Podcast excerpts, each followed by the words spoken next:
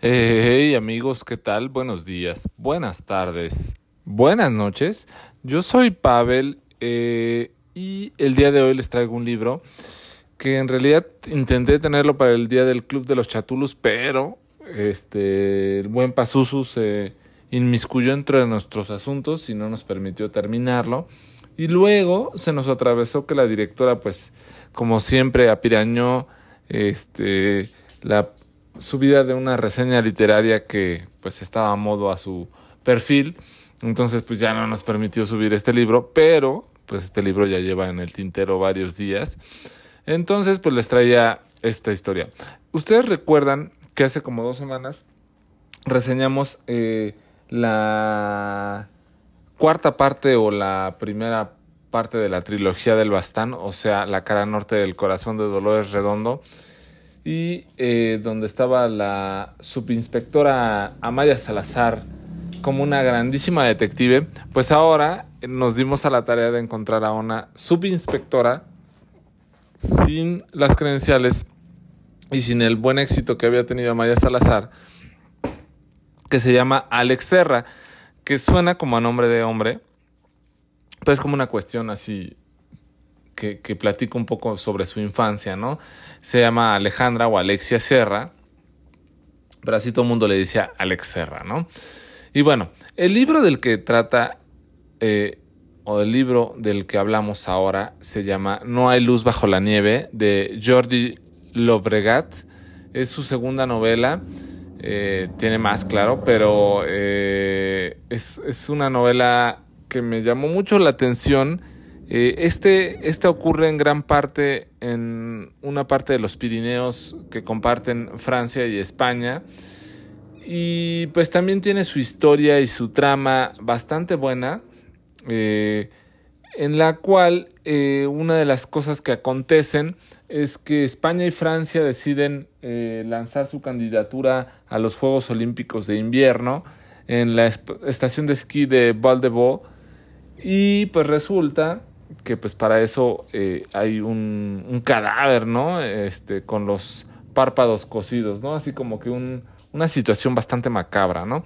Entonces deciden eh, pues tomar eh, como subinspectora principal de este crimen acontecido en esta zona, de Alex Serra, pues la cual no estaba pasando un buen momento, ¿no? O sea, tenía un problema pues personal y un problema profesional. Casualmente a su colega anterior, eh, víctima de pues situaciones personales psicológicas, pues le acaba disparando. Entonces, el papel en el cual queda este mundillo de inspectores, detectives, policías y todo eso, pues se entiende que tu pareja o en este caso con el que siempre estás, pues es como tu mano derecha o tus ojos o tu espalda, lo que quieras tú asociar a esto. Y el hecho de que alguien, eh, pues en este caso tu pareja te dispare, pues bueno, deja en muy mal lugar como detective a cualquiera, ¿no? En este caso a Alex, ¿no? Que, que la deja en un muy mal lugar, estaba como suspendida, pero eh, pues la necesita, ¿no? Y como ella es una persona que conoce estas montañas casi a la perfección, pues deciden eh, mandarla a cubrir este asesinato. Y bueno, en este caso Alex pues cuenta con la ayuda de un teniente que se llama Jean Cassel, el cual, eh, este, pues la verdad es que es como extraño, en ocasiones llega, en ocasiones le ayuda. Eh, el desenlace en específico de este teniente Jean Cassel es la verdad que te vuela un poco la cabeza y dices, híjole, ¿cómo es posible? Pero es una subtrama de las subtramas que tiene esta novela que es muy buena, muy, muy entretenida. A mí me recordó siempre Jean Cassel a Vincent Cassel y entonces yo siempre lo quise ver en una parte como este detective Vincent Cassel, pero en otra parte de la novela que trata pues varios temas, ¿no? Eh, hay una parte en la cual este, van como a un pues, monasterio y empieza ahí una este, persecución con un monje y todo esto. La verdad es que en esa sección del libro, pues me parece que Jordi Llobregat eh, leyó muy bien el nombre de la rosa de Humberto Eco y pues bueno, aquí no lo pasmó en, en unos cuantos fragmentos y esta persecución eh, que hace la detective Alex de la Serra hacia un monje que acababa de cometer un segundo crimen en, en esta novela, pues bueno, eh, te, regresa indistintamente, por supuesto, a, a, una novela de Humberto Eco, no con la calidad de escritura o quizá con una similitud, pero te engancha completamente y dices, bueno, esta, esta novela va para más, ¿no? Y, y así es, ¿eh? llama mucho la atención todos los entresijos que tiene, todo lo que pasa. Inmiscuida en la novela también va... Eh, eh, hay traumas y secretos familiares de una niña judía y, que se llama, por decirlo así, el diario de Raquel, que es como un diario inserto en esta novela. Entonces, la verdad es que llama bastante la atención porque sin querer o más bien queriéndolo, de cierta forma, hasta el final del libro, este diario de, la, de Raquel nos lleva a descubrir quién ha estado cometiendo estos crímenes y las razones por las cuales lo, lo hacen, ¿no? Y, en algún momento también eh, inmiscuye aquí a, a, Dante Alighieri y la Divina Comedia y cómo tienen que ver ciertas cosas de la Divina Comedia para que acontezcan ciertos crímenes que están eh, sucediendo, ¿no? La verdad es que eh, en esta no hay luz bajo la nieve, no se deja mucho fuera de parámetro, fuera de programación, porque está muy bien escrita, está eh, muy bien seguida en cuanto a, historia, a secuencia, eh, a cómo te van eh, platicando la historia y cómo te van enganchando una u otra y cómo van presentándose las situaciones, los personajes que, que te hacen pues, querer más y más y la verdad es que es una novela pues muy buena, sus 543 páginas, que no es poca cosa, viene publicada por Editorial Destino, salió eh, hace como tres, cuatro, cuatro años más o menos publicada esta, esta novela, perdón por no tener la fecha, pero la verdad es que es una novela muy muy buena.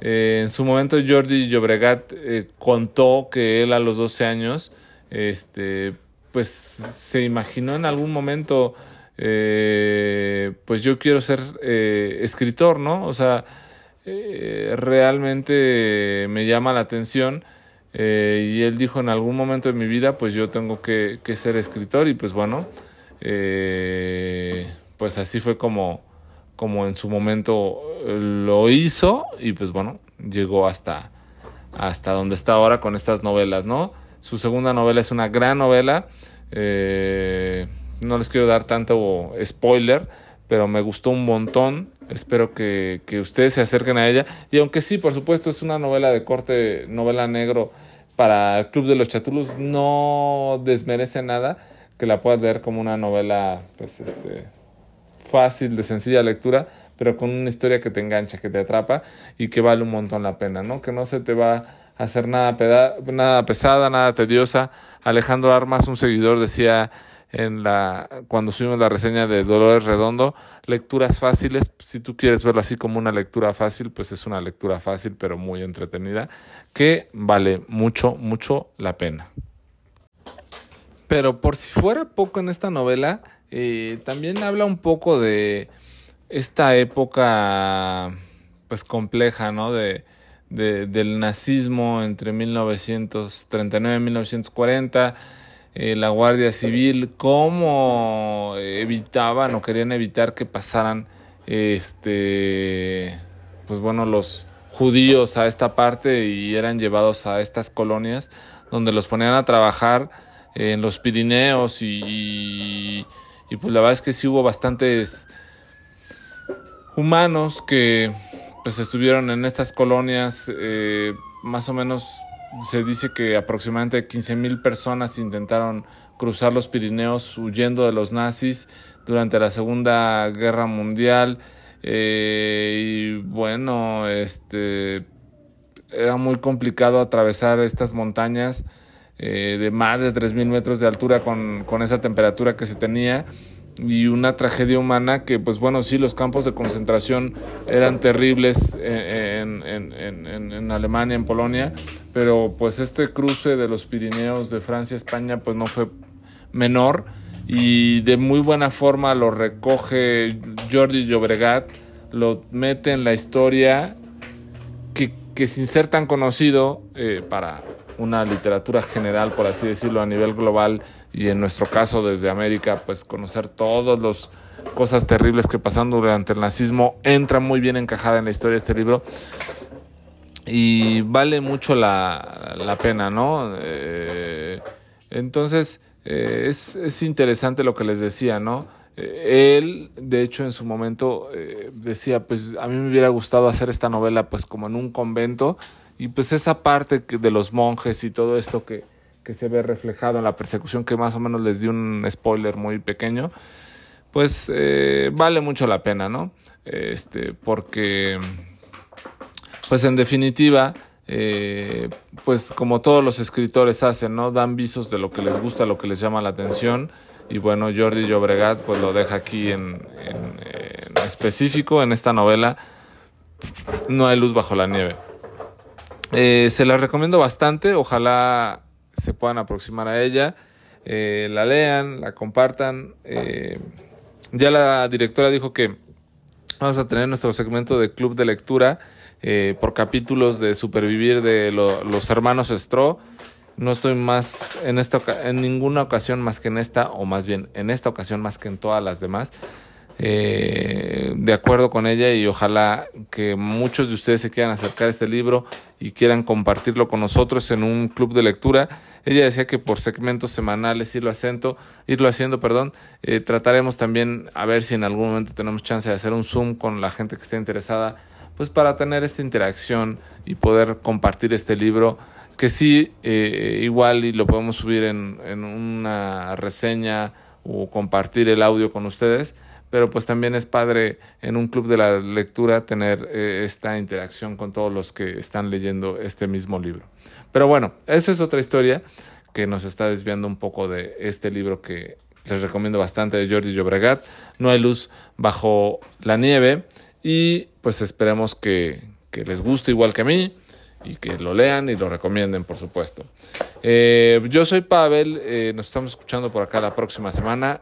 Buenos días, buenas tardes, buenas noches.